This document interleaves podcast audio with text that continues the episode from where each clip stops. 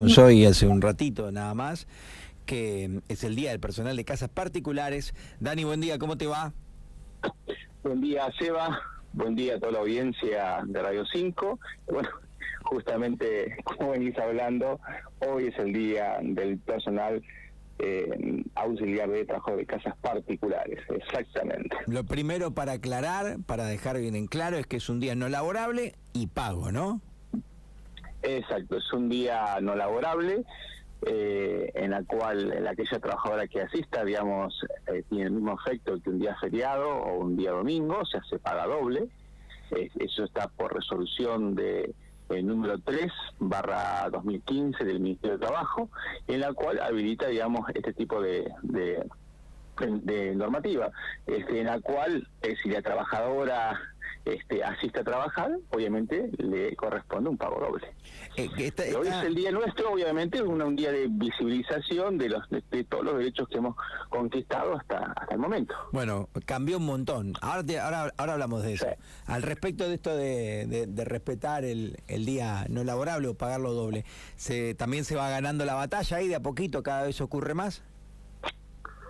Es así, justamente como dice diciendo Seba, este último tiempo se ha logrado una gran conquista de derechos en la cual se ha venido trabajando con todo el equipo de, UPAC, que es el, gremio mayoritario que está en la República Argentina, eh, en la cual eh, se viene se viene avanzando durante mucho tiempo eh, sobre lo que es materia de derecho. Fíjate que este último tiempo, bajo la firma del decreto presidencial, se pudo reconocer el fondo de desempleo. Es un es un ítem en el cual es un derecho este, que siempre veníamos peleando, que justamente de hace muchísimos años que hemos sido excluidos con respecto a esto y a partir ya del mes de, febrero eh, se logró este, esta conquista que es tan importante. Así también el reconocer el derecho a la jubilación a todas las trabajadoras que están por hora. Antes estaban exceptuadas, ¿sí? porque no el aporte que se realizaba no alcanzaba para el impacto dentro de lo que es del sistema de jubilaciones este, del CIPA, como se, se conoce, este, y, bueno, eh, la trabajadora en ese caso eh, tenía que hacer un aporte voluntario. De esta manera, con el aporte que se realice en una trabajadora que está por edad, ya se está reconociendo sus años de servicio, que también es muy importante al momento de jubilarse cuántas trabajadoras y trabajadores de casas particulares este, hoy en día tienen acceso a la, jubilación. Más allá que también, hoy en día también eh, ya está la ley de, moratoria, ¿sí?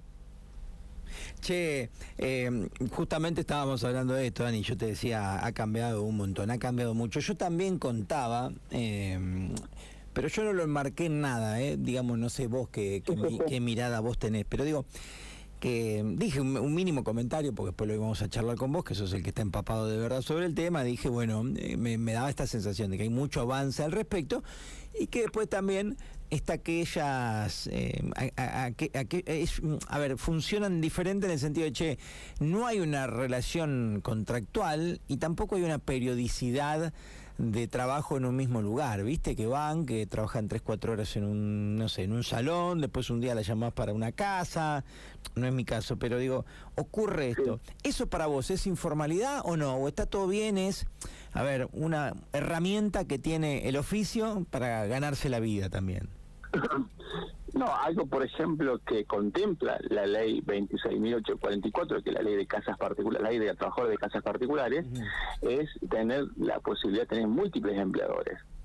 Eh, esto da la facultad de que aquellas trabajadoras, justamente como venís diciendo, eh, esa trabajadora que esté eh, trabajando en varios domicilios, en un periodo, digamos, semanal, le permite, obviamente, estar registrada eh, correctamente en cada uno de, los trabajos que esté realizando en los hogares y de esa manera estar cubierto en materia de lo que es seguridad social puntualmente. Justamente en ese punto, cuando hablas de informalidad, en cierta manera le daba sí anteriormente al decreto que yo te mencioné, que es el 841, que es un decreto presidencial, un DNU, eh, se daba un cierto marco de informalidad.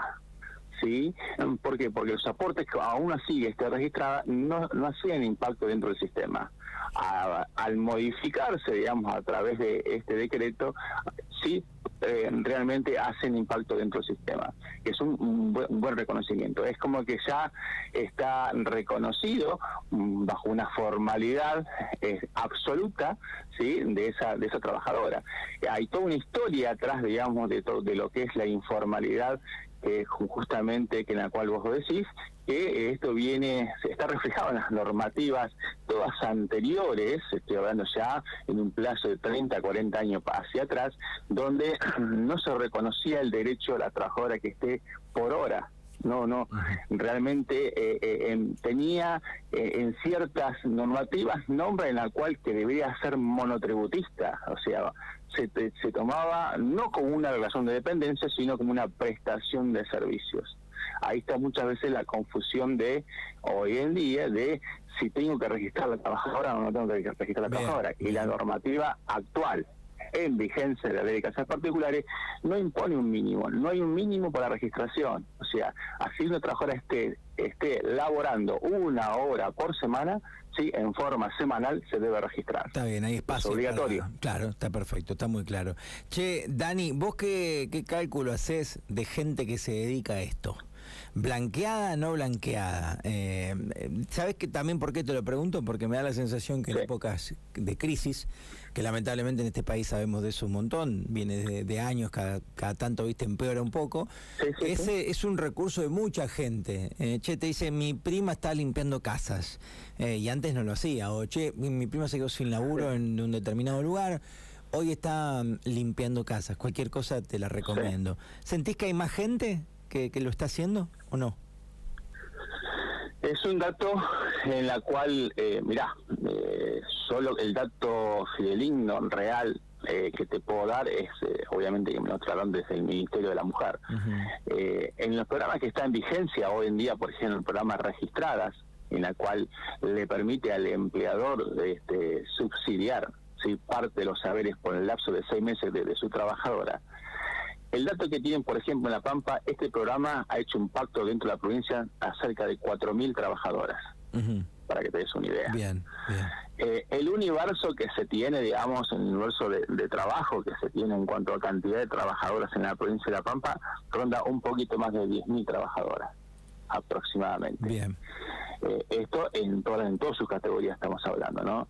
Y lo que sí se viene dando este último estos últimos años, sí, la aparición, obviamente, todos sabemos que en su gran mayoría y porcentaje eh, termina obviamente un trabajo dedicado a la mujer, ¿sí? Sí, te iba a preguntar si hay eh, algún hombre, si conoces un hombre en la Pampa. Sí, ah, sí, sí, sí, hay, hay, hay, hay, hay trabajadores en la cual, por eso le decimos trabajadores, o sea, en forma este, unisex, digamos, por decirlo de alguna, manera. Eh, sí, hay trabajadores varones, sí, hay último tiempo, hay trabajadores que se dedican exclusivamente al servicio doméstico así tal cual, hace mantenimiento de hogares, están registrados eh, como trabajadores y nos consulta, hay trabajadores que hay de Intendente hay acá de General Pico, hay de Santa Rosa, eh, ¿por qué no cree, por ejemplo, que realmente entra como la parte de cuidadores domiciliarios que cuidan adultos mayores? No es exclusivo solamente en eso, sino también hay hay este, que están trabajando bajo otro tipo de modalidades en, en, en hogares, ¿sí? Dani, ¿cómo se contactan con vos o, a dónde tiene que ir alguien que quiere asesorarse, alguien que quiere información, que dice, che, yo tengo ganas de acceder a estos beneficios que por ley me corresponden? Sí, para lo que es puntualmente consultas que se realizan sobre inquietudes, este, tenemos ahí en la CGT, estamos en la calle 18, entre 11 y 13, ya venimos trabajando ahí, estamos de lunes a viernes, estamos desde prácticamente las 9 de la mañana hasta las 13 horas y después desde las 6 de la tarde hasta las 20. Ahí atendemos todo tipo de inquietudes y también obviamente tenemos, eh, realizamos eh, trámites sobre lo que es la obra social, hacemos altas, hacemos autorizaciones correspondientes a la obra social que es algo muy importante que antes un canal que no teníamos acá en La Pampa que, de comunicación y hoy en día ya lo tenemos. Justamente me preguntaban recién eh, por la obra social si había sede en Pico, si había forma de... Sí, sí, sí. Sí, sí, ya ahora sí, ya está oficialmente, ya, ya estamos acá en General Pico. Es un avance, O sea, ¿no? Estamos en, en, todo, en toda la provincia de La Pampa. Sí, sí. Es, un, es una cuestión en la cual este, yo personalmente, de manera personal, te lo digo, eh, eh, Seba, que estoy venía trabajando hace muchísimos años con respecto a la obra social, o sea, poder conseguirla, poder este, de alguna manera que desembarque, digamos, acá en la provincia de Pampa, porque obviamente veíamos que en las compañías no, no teníamos forma este, de poder acceder, o sea, de cómo eh, dar un alta, de cómo consultar sobre una alguna utilización o cualquier tema respectivo. Hoy en día ya se tiene, gracias a Dios. Te mando un abrazo, Daniel, y hablamos pronto. No, gracias, a vos, Eva, y bueno, gracias, gracias a todos.